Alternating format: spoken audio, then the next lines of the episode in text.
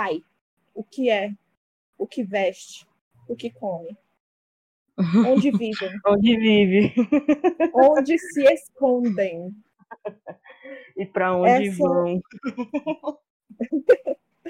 Esse é o tema de hoje do Depois da Terapia.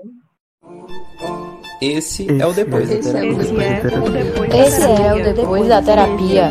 Esse é o Depois da Terapia. Esse é o Depois da Terapia. Esse é o Depois da Terapia.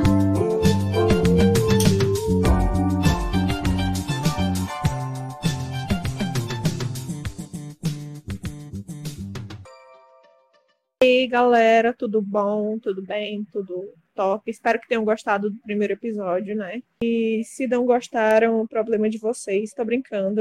A gente fica feliz se vocês tiverem gostado. Se não tiverem gostado, não faz muita diferença. Eu sei que vocês não vão falar se não tiverem gostado, então isso é perfeito. Eu odeio ter que lidar com a crítica dos outros. E aí, você tá chegando aqui, você chegou aqui pelo tema pelo nome do, do nosso episódio, ou você chegou aqui porque você já tem o costume de ouvir a gente. Se você chegou aqui pelo nome do episódio, eu sinto lhe informar você talvez deva voltar algumas casas e ouvir os episódios passados. Se você chegou aqui porque já é um fã, então Nossa. seja, seja muito bem-vindo. Amiga, eu trato meus fãs como, como fãs. São os DDT fãs, sabe? E sejam muito bem-vindos. Esse é um espaço nosso, mas a gente acaba abrindo um pouco para vocês e falar sobre o tema de hoje. O que falar sobre o tema de hoje? Eu acho importante a gente relembrar que. Relembrar não, né? Destacar que nessa temática de hoje, se você, caro ouvinte, né, não estiver se sentindo bem, tiver naquele diazinho de bad, que você tá meio triste, meio para baixo. E assim, esse ano a gente teve vários dias assim. É, eu considero esse, essa temática e esse episódio de hoje muito sensível, muito pessoal. Então, eu considero delicado, assim. Então, se você ainda tem certos problemas com essa temática, você tem trauma, sei lá, coisas assim que você ainda não resolveu ou não superou. Fica aqui a, a nosso recado que pode dar gatilho. É, e... é a tag de gatilho.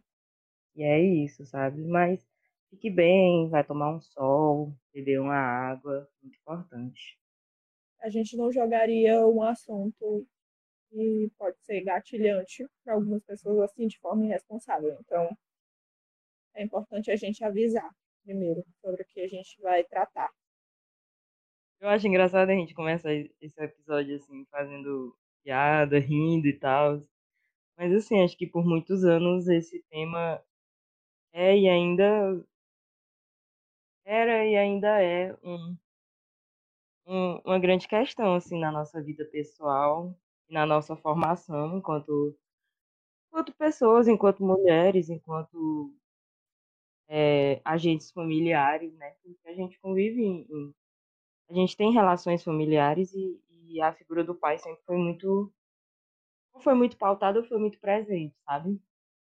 E quando eu penso na figura do pai, assim, essa figura essa formação, essa criação dessa imagem do pai, né, que é uma figura muito estereotipada, que vem com esse conceito de família de de propaganda de margarina, aquele pai forte, provedor é, e protetor, principalmente, né?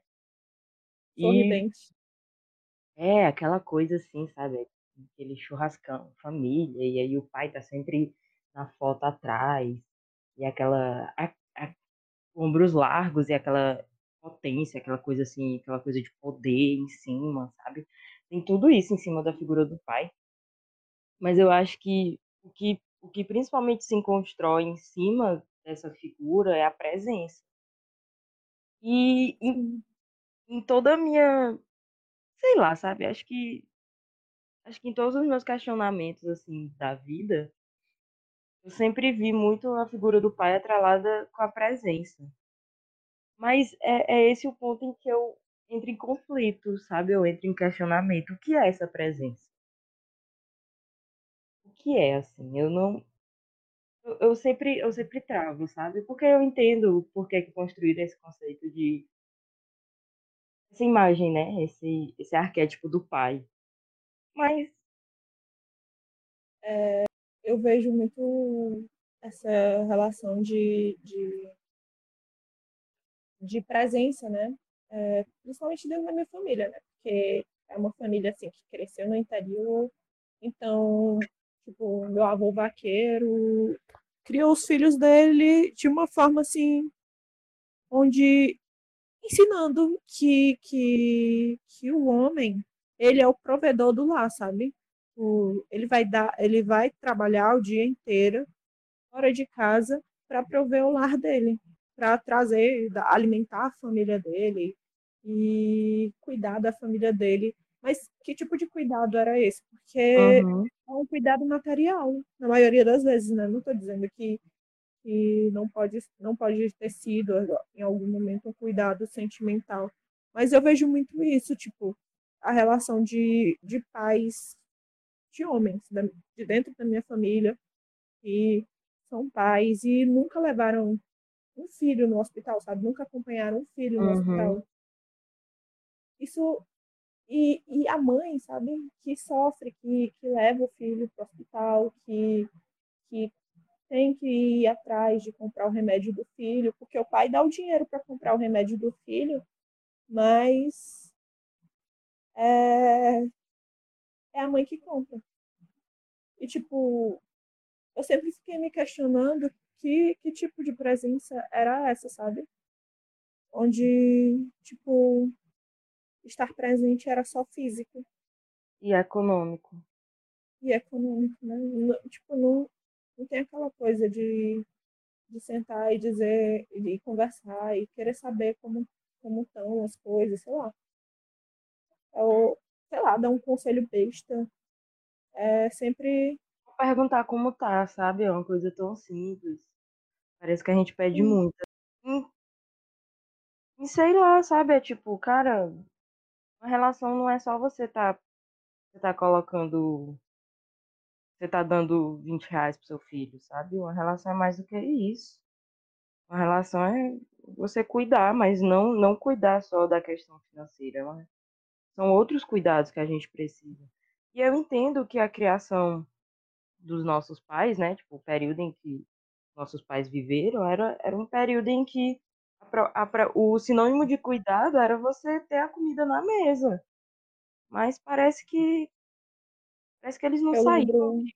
Eu... eu lembrei daquele episódio de Todo Mundo Odeia o Chris, que, era um negócio do Dia da Terra, que o Chris tinha que fazer com o Julius, né? E aí, só que o Julius trabalhava muito e ele nunca estava presente toda vez quando ele saía de casa, ele falava que ia voltar. E aí eu lembro que no final do episódio, o Chris disse que essa coisa do Julius falar ia voltar para casa era a forma dele dizer que amava a família dele. Eu acho que tem muito disso também, sabe? E não e já que a gente falou nesse nesse nesse ponto, já que eu acabei falando desse ponto, é, a, analisando as relações entre pais e filhos de acordo com a sociedade capitalista, né? Eu acredito que, que muito, muito dessa relação, tipo, talvez não existisse antes do, do, capitalismo, mas muito dessa relação foi, foi retirada com, com o crescimento da necessidade do, do homem trabalhar para prover a família, sabe? E aí isso acabou distanciando bem mais os filhos dos pais da figura paterna e não aproximando tanto, mas deixando o filho mais à mercê, não à mercê, mas dependendo mais dos cuidados é, emocionais, físicos e, e etc. da mãe. Assim, eu penso que eu, eu não, eu, quando, quando eu penso assim nessa temática, eu acho que essa temática é tão, tão pessoal para mim Porque eu, eu não consigo fazer uma análise assim muito, sabe, no âmbito capitalista e no âmbito macroeconômico, societal, entendeu? Mas quando eu penso assim sobre isso, fechado assim na minha bolha, eu vejo que existem três tipos de pais, né? Que é primeiro é o comercial de margarina, herói, o amigo, parceiro, porto seguro. O segundo é aquele é o fantasma mesmo, é aquele que É o nunca, palhaço. nunca mostrou a cara. Só aparece em evento. Exatamente. Vai lá só pra dar assombrada. É que nunca, dá, nu- nu- nunca mostrar as caras, sempre dá uma merreca de pensão, não assume o filho, some e ainda reclama. E tem aquele estatueta, né? Que é o que tá ali na foto, viu crescer, é, vive contigo, mas é, se você se perguntarem pra ele o que é que tu quer da vida, o que é que tu faz, ou qual é a tua cor favorita, ele não vai saber. Qual é a tua idade? Nunca, acho que acho que meu pai também não sabe, não, se perguntar. Mas, mas assim, sabe? e- Nesses três aspectos, eu sempre me pergunto o que é o pai presente, sabe? Quem é o pai presente? E, e como é que essa presença se encaixa, sabe? O que é a presença vi. desses três tipos de pais? Porque, assim, eu, eu, eu acho muito lindo quando, quando eu vejo amigas e, e pessoas próximas que tiveram relação boa com os, ainda tem, né? Relação boa com o pai, porque a relação, por mais ruim que já tenha sido, agora chegou num patamar assim, de respeito e, e parceria, sabe? E aí eu fico, pô, né, cara, que lindo. Nossa, nunca vou viver isso, mas que lindo. Pai presente pra mim é que nem caviar, ó. Não, mas é muito isso, sabe? Porque É, eu fico tipo, cara, não é porque eu vejo assim, por exemplo, experiência própria.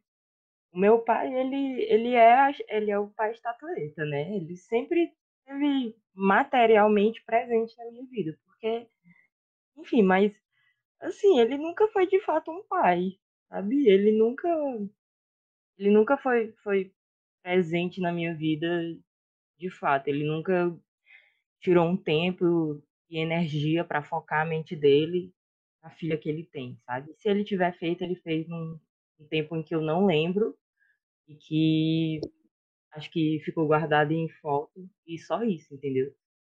E assim, é, é, é muito, é muito assim, é muito complicado e é muito difícil esquecer todos os momentos em que ele, ele era extremamente egoísta e, e ele não fazia nada para agradar a gente, sabe? Até as coisas em que ele fazia para agradar, entre aspas, era na realidade era uma tortura para ele, porque ele sempre reclamava e ele sempre eh, não gostava e ele sempre tinha críticas. Então, assim, se é essa presença que ele pode dar, muito obrigado, eh, mas você pode estar se retirando porque eu não quero, sabe?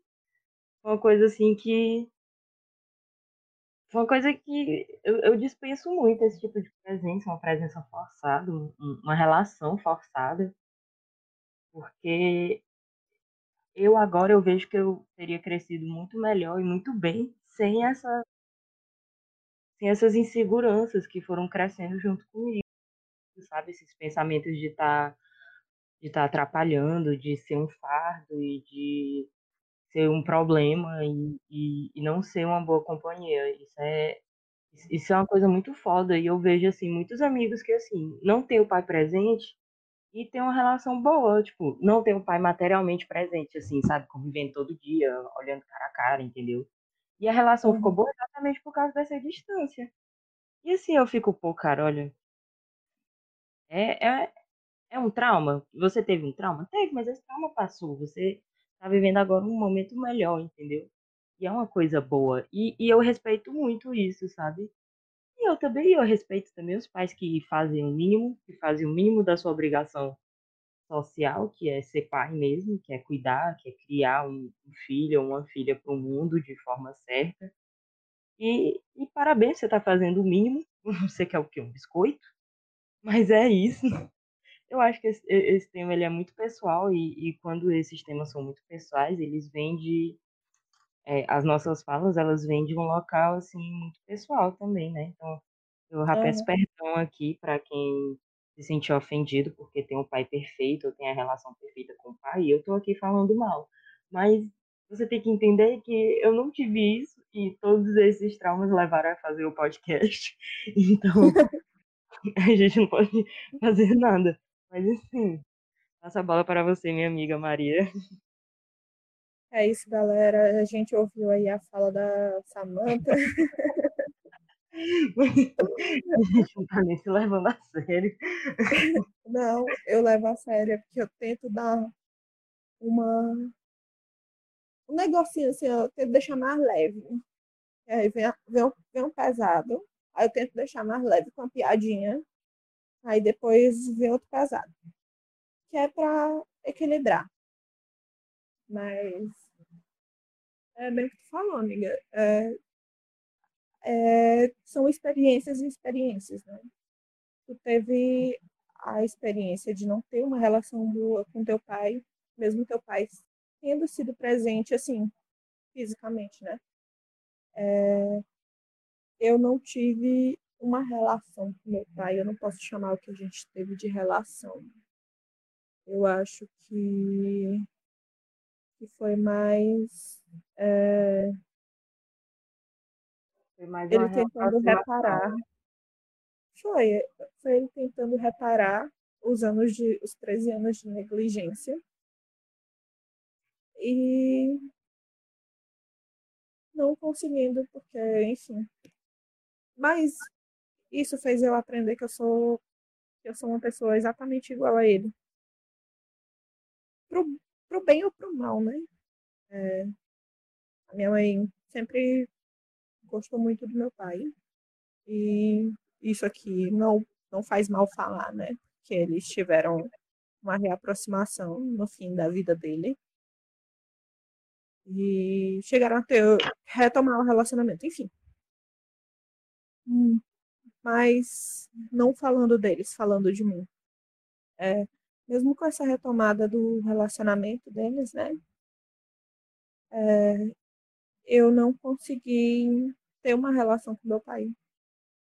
E isso foi foda pra mim, que era, era o que eu mais queria, sabe? Tipo, eu me sentia muito negligenciada. Eu não sabia porque eu me sentia negligenciada, mas eu me sentia muito negligenciada. E isso fez com que eu criasse poucas memórias. Eu sou uma pessoa que eu sou muito apegada a memórias. Muito mesmo. Se tu me perguntar, MC, o que foi que eu te falei quando a gente estava gravando, ah, gravando não, quando a gente estava fazendo aquele júri simulado lá no primeiro período, eu vou saber te dizer o que foi que tu me falou. Amiga, nem eu, eu lembro, mas... Eu vou saber lembrar exatamente onde tu estava quando tu chorou. Enfim. Porque eu sou assim, eu sou uma pessoa que eu sou apegada a memórias. Eu não quero mas eu sou uma pessoa que sou muito apegada à memória. Eu sempre lembro muito das coisas, eu sempre lembro de quase tudo. E por ser uma pessoa apegada a memórias, é, eu acho que foi uma falta enorme, assim, uma falta grave, não ter feito muitas memórias com meu pai. Eu acho tipo, foda isso. Eu lembro Por... quando a gente se reaproximou, né? Eu lembro do meu aniversário de 15 anos, lembro do meu aniversário de 16 anos, eu lembro de ter ido para uma festa com o pessoal que ele trabalhava. Enfim, e eu não tenho muita lembrança. Então. É uma pena. É. Eu acho foda se isso. Eu tivesse, porque se eu tivesse muita. Se eu tivesse mais lembranças, talvez perdoar fosse mais fácil para mim. Uhum. E por mais que eu tenha perdoado algumas coisas, né? É... Tem coisa que ainda dói. Quando dói, dá uma raiva. Meu Deus do céu, dá um ódio. Dá vontade de xingar. Eu lembro que dia desse eu tava falando. Foi dia de finados. Tá? Assuntos pesados agora. Prepara o coração. É, eu tava falando com a minha avó. A gente tem um ritualzinho, né? Tipo, eu não vou pro cemitério acender vela, mas eu sempre acendo vela no altarzinho que tem lá no, no terreiro lá da, da casa da vovó. E aí a vovó falou, foi me chamar no quarto para mim acender vela pro meu pai, né? Pra acender vela pro, meu, pro seu pai, minha filha. Eu fui acender vela, né? E eu só acendi a vela, saí. A vovó falou, mas tu não vai falar nada, tu não vai fazer uma reza, tu não vai pedir pelo, pela alma dele. E aí eu fiquei, tipo, nesse dia eu tava com raiva, porque eu tava lembrando dele. E aí tem um momento que, que na raiva, né, gente? Porque, tipo, não, eu não tava no momento de sarangue. Eu tava no momento. Estava no momento de raiva. E aí. É, eu falei, eu não, não sei o que, não sei o que. Enfim. E a vovó falou um negócio pra mim que talvez eu chore falando agora. Mas eu acho importante falar porque eu achei bonito, eu achei uma mensagem bonita, sabe? Ela falou que, que meu pai, em vida, né, era uma pessoa muito boa, etc, etc. Meus avós gostavam muito dele. E que por mais que ele tivesse sido paia comigo, ela não usou paia, né, mas enfim, por mais que ele tivesse sido paia comigo, é, ele continuava sendo uma pessoa boa e continuava sendo meu pai, independente de qualquer coisa. Uhum. E Minha ajudou mãe fala muito. isso também. E ajudou muito a, a minha família, né? A minha família materna. E que ela tinha muito carinho por ele, enfim. E ela falou que era sempre bom quando alguém passava dessa para melhor, né? A gente lembrar daquela pessoa e, tipo, perdoar os pecados. Gente, eu não tô falando aqui tipo, para você perdoar quem. Eu não tô falando pra você perdoar ninguém, eu só tô falando que a minha avó me falou que, me, que mexeu comigo, né? Tipo, é dela pra mim. Eu tô falando sobre o que eu senti, eu tô contando a minha experiência, a minha vivência. Então, não estou dizendo para ninguém perdoar nada, enfim. E aí ela. Achei bonitinho que ela perdeu. É, achei bonitinho que ela perdeu um filho. Nossa, quem é fala isso? Mas é porque ela perdeu um filho em 94, né? E ela fala, ela fala que, tipo, ela sempre lembra daquele filho e quando ela lembra dele, ela sente alegria, sabe? Quando ela tá lembrando dele, ela se sente alegre nos dias que ela tá com saudade, que ela tá com muita saudade, ela lembra dele e dói. E ela fica triste. Mas nos dias que a lembrança, que vem uma lembrança boa dele, uma lembrança alegre, ela se sente feliz. Ela sente que o peito dela tá cheio, sabe? De o coração dela tá cheio. Eu achei isso muito bonito. Nossa, eu morri de chorar depois.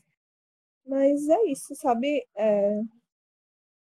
A gente não é obrigada a perdoar tudo, a gente não é obrigado a perdoar ninguém.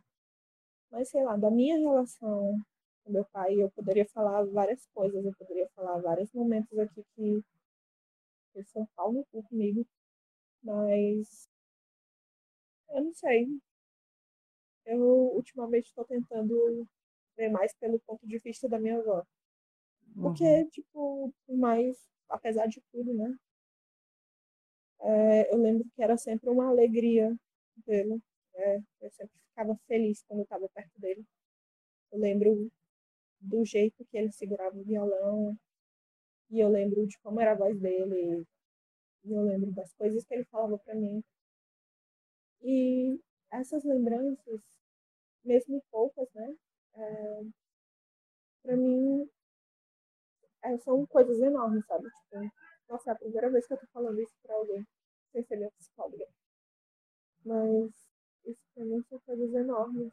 E eu guardo muito tudo isso. Uhum. É isso, né? É... eu não tive um pai presente. Ai, amiga, que lindo. É isso. Tô até me sentindo mal agora.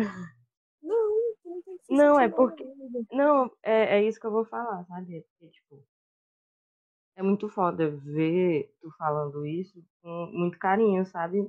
Mesmo, tipo, quem te conhece sabe que pra tu chegar nesse ponto de, tipo, falar com tanto carinho sobre isso, tu passou por muita dor, muita raiva e, e tudo isso é válido, sabe?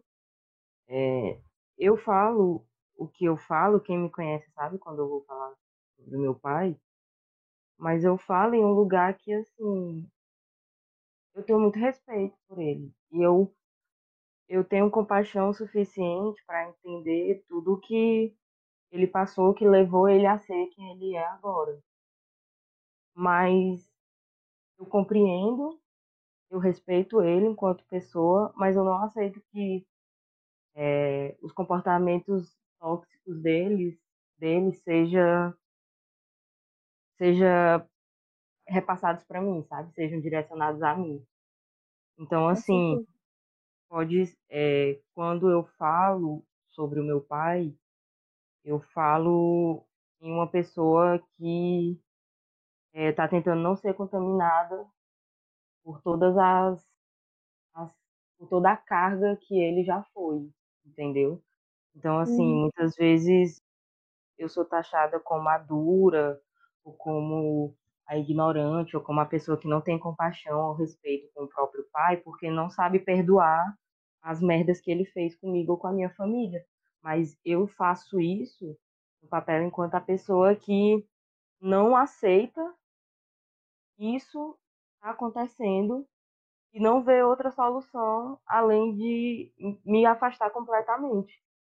E eu super entendo que vai chegar um momento em que eu vou ter carinho por ele, eu vou, eu vou ter uma compaixão a ponto de falar coisas lindas como tu falou, entendeu, amiga? Mas no momento eu não estou, porque assim, é, só quem só quem tá perto sabe o tanto de sofrimento que, que uma pessoa é, violenta e tóxica e traumatizada também só só sabe quem vive. E assim, é, eu espero que os nossos ouvintes não, não, não tenham tido experiências próximas que a gente teve, sabe? Mas que eles entendam e, e entendam os nossos pontos de vista e entendam o porquê que a gente fala essas coisas com tanta carga emocional em cima, sabe? Porque é uma coisa que leva muito tempo, leva muito, e é um processo muito longo, muito doloroso, sabe? É uma coisa que a gente a gente tá com 22, 23 anos e a gente ainda não consegue, sabe?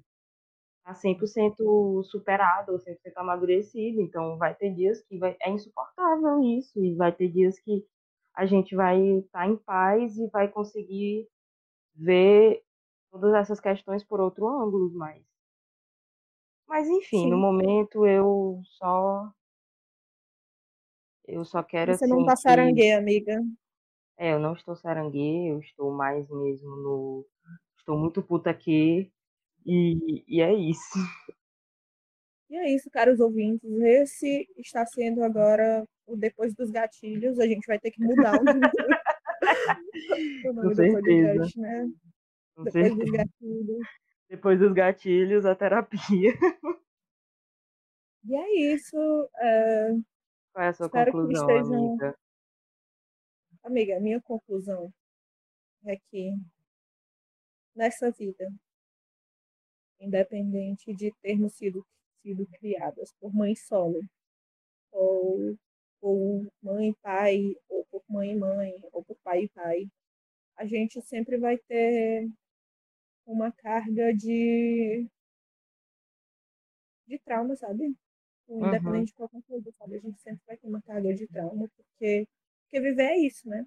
É, Aquele negócio do, viver é tomar no cu Freud. e, e. E cerveja. aquele negócio lá do Freud, daquele cara lá, aquele cara lá, o Freud. E é, e é, eu não gosto de aplicar, eu não gosto de aplicar teóricos nas minhas falas, mas é é isso- é porque eu lembrei das aulas, das aulas de sociologia da Fabiola, né? Sim. Sim, E aí, Fabiola. quando ela falava sobre o id, o ego, o superego, né? Uhum, E- Ela falava mesmo. E aí eu lembro muito disso, pô. Tipo, quando a gente nasce, a gente nasce puro, sem nenhum trauma, sabe? A maioria de nós, né? Nasce puro, sem nenhum trauma, sem conhecimento de nada, do que é certo, do que é errado, do que me magoa, do que não me magoa, é, do que me deixa feliz. E à medida que a gente vai crescendo, vão acontecendo coisas que acabam gerando traumas na gente. Sei lá, por que, que eu não consigo fazer cocô na casa dos outros? Tem Por algum, quê? algum, Por quê? algum trauma? Meu Deus, eu não sabia. Enfim, a pessoa pode ter ido para algum lugar, para casa de um coleguinha, enquanto criança, né? Isso pode ter sido um trauma, sabe? Tipo, o fato da pessoa não conseguir cagar fora de casa pode ter sido é, ocasionado por um trauma. Tipo, Mas eu lembrei- na casa de um coleguinha, de um parente, e aí foi fazer cocô e ficou presa dentro do banheiro. E teve todo um, uma algazarra, assim, pra conseguir tirar tudo do banheiro. Vieram os parentes do coleguinha, vieram não sei quem, não sei quem, não sei quem, um monte de amiguinho.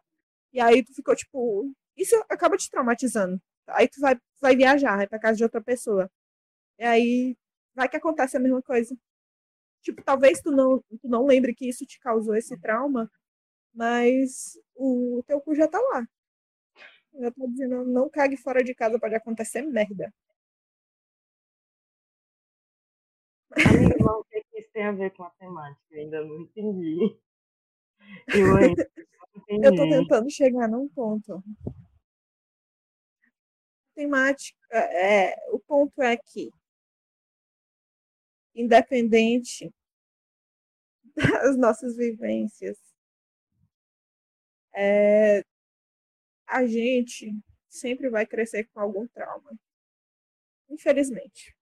E na maior parte do tempo, esse trauma não é relacionado a cagar fora de casa. Esse trauma é relacionado a um parente, sabe? É, um pai que te negligenciou, ou um pai que te magoou de qualquer forma. É, e tu sempre vai carregar esse trauma contigo. Só que tem, tem, tem pessoas que conseguem trabalhar o trauma, que têm condições de trabalhar esse trauma, sabe? E de fazer com que esse trauma seja. acabe se tornando não algo positivo, mas algo mais fácil para lidar. Como no meu caso, né? Agora eu entendi. Entendeu, amiga? Espero que tenha feito, feito sentido o que eu falei. porque Agora fez o, o, caseiro, não fez? Não.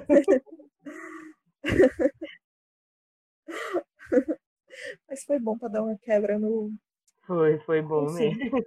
Foi bom mesmo. Nunca, acho que eu vou, próxima reunião do podcast, eu vou colocar o tema com o caseiro como pauta, porque ainda não superei essa 10 de 10 essa fanfic, amiga. Adorei, nota 10. Perfeito. Assim, eu acho digno. Eu acho que os ouvintes vão concordar que o caseiro é um ótimo tema para episódios futuros. Mas assim, eu- é, só para finalizar mesmo, eu acho que a única conclusão que eu posso dar enquanto mulher cansada em um mundo machista, em um mundo cansativo, principalmente esse ano, é, e a única coisa que eu posso afirmar pelo meu ponto de vista muito pequeno, das minhas rasas experiências de vida, é que é, não é pouco você assumir uma responsabilidade de gerar outra vida, sabe? Se você gerou uma cria, é, você não tá, você não tá só aumentando a cadeia de herdeiros e você não tá só colocando mais uma mais um objeto no mundo, sabe? Você Isso é tá verdade. não penso não tenha nisso. filhos, não tenha filhos se você está fazendo isso por pura questão egoísta, individualista ou por uma questão totalmente irresponsável, sabe? É, é uma coisa que eu sempre falo e eu sempre falo, sabe? Ter filho não é não é uma coisa que você você só vai ter para poder postar nas redes sociais.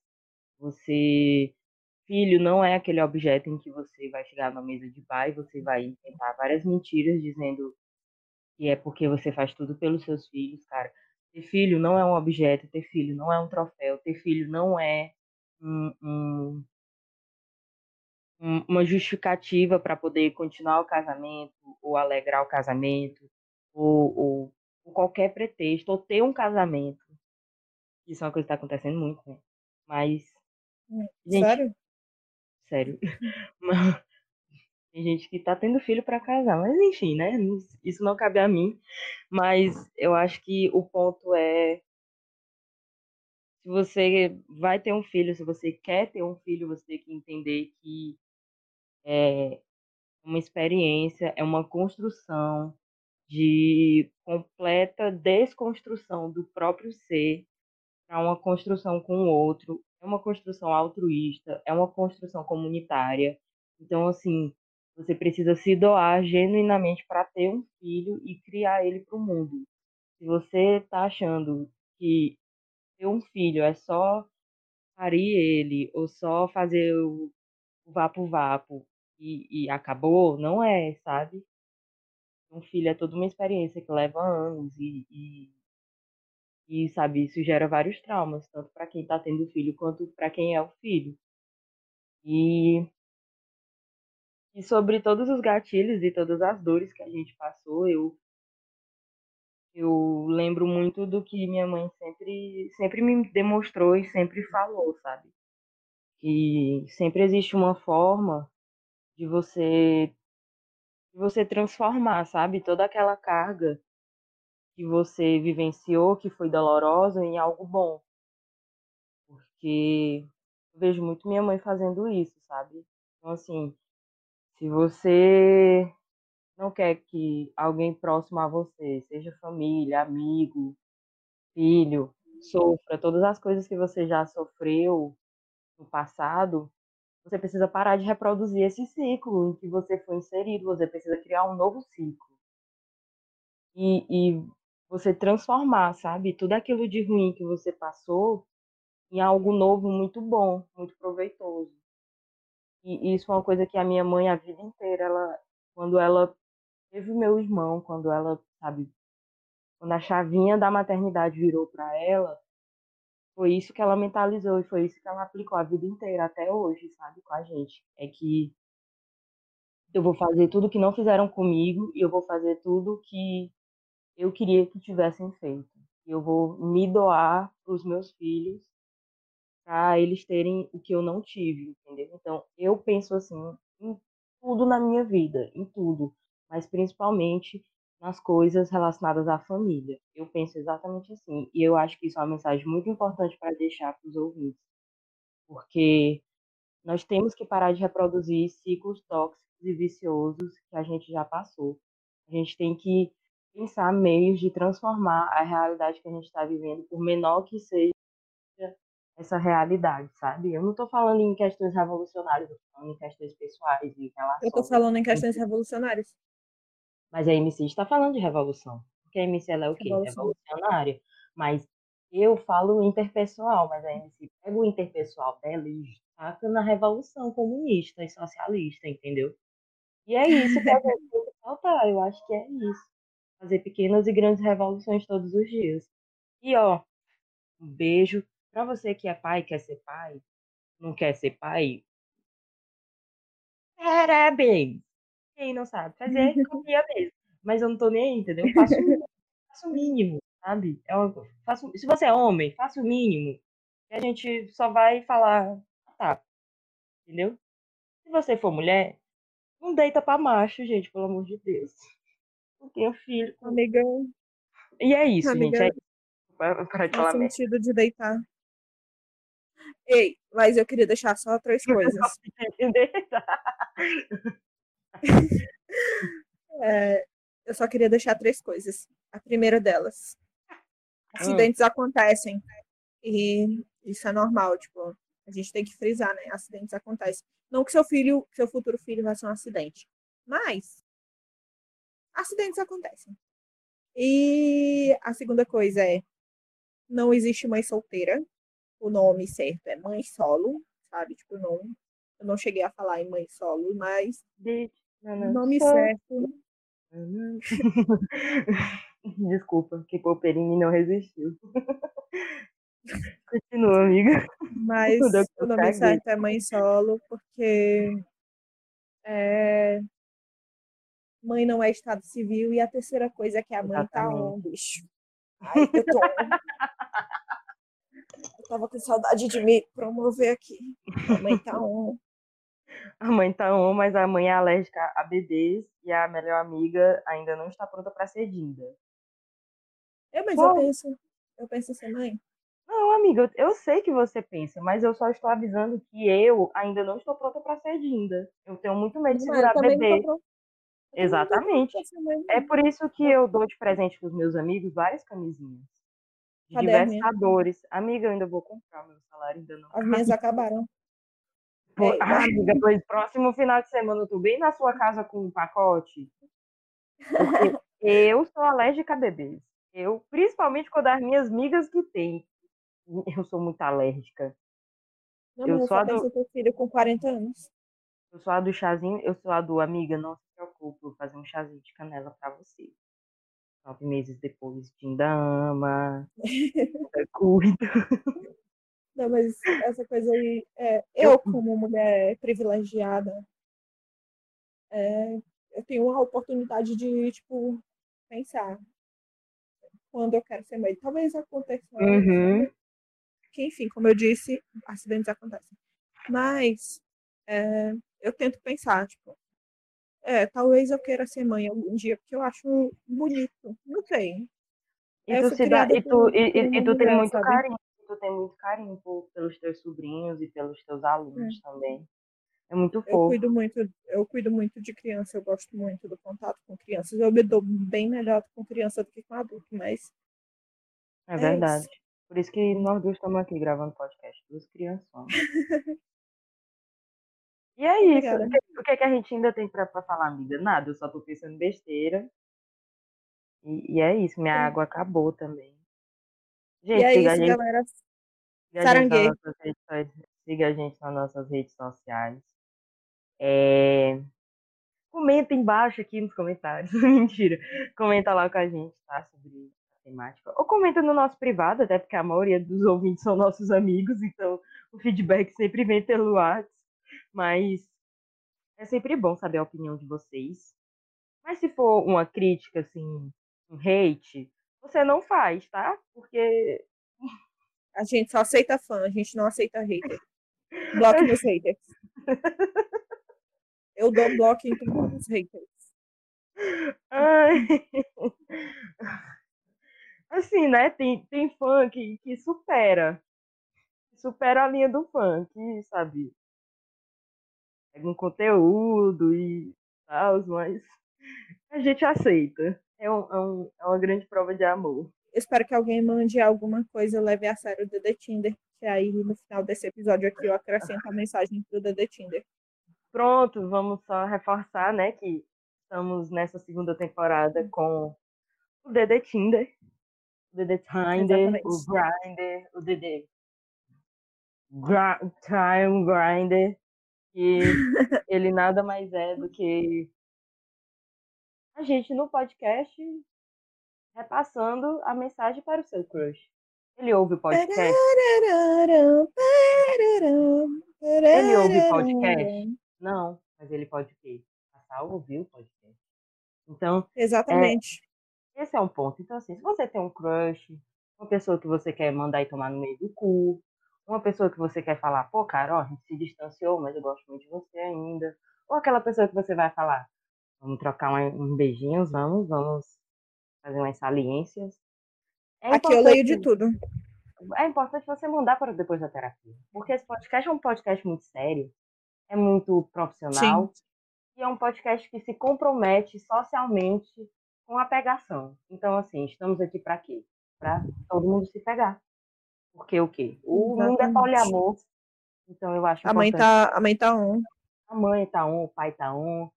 A mãe, pai, o sobrinho, o afilhado, o primo tá on, tá todo mundo on. E se tá on, tá, tá no depois da terapia.